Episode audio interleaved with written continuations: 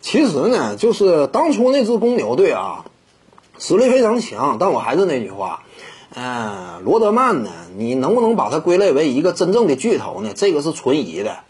篮板球抢的是多点，但是呢，联盟当中那种蓝领啊，专门抢篮板的那种内线，那也不是没有啊。啊，一个赛季下来呢，场均能砍下那么十三四个篮板，罗德曼呢，也不过就是比这个多那么两三个而已嘛，对不对？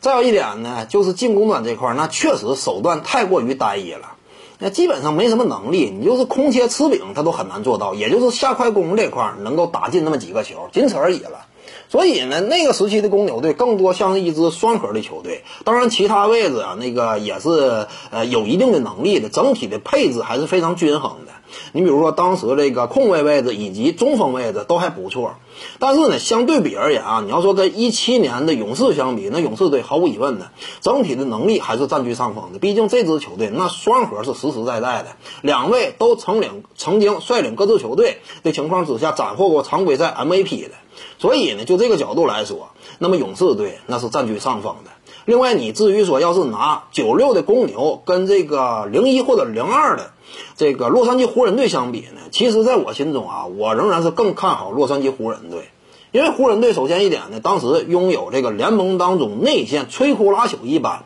啊，超级中锋萨奎尔奥尼尔，而且呢，当时的科比布莱恩特也不是说刚进联盟，或者说呢，呃，湖人队夺冠的那个第一个赛季那样相当青涩了。当时夺冠第一个赛季，客观的讲，呃，科比呢发挥的价值啊，呃，相对来说没有那么突出，只能这么讲。哎，毕竟场均分也不高嘛。但是之后这个零一零二那会儿，科比就开始逐渐成长起来了。啊，毕竟他年龄各方面也也够了嘛。呃，赛场之上呢，呃，这样一种这个联盟当中的位置也逐渐打出来了。那么你就呃奥尼尔和科比这两人各自的历史地位来看呢，他毫无疑问是要比这个迈克尔乔丹和斯科蒂皮蓬这个组合更加豪华的。因为皮蓬呢，他更多来讲就是一个球队老二而已嘛。自己当老大，嗯，可以说乏善可陈。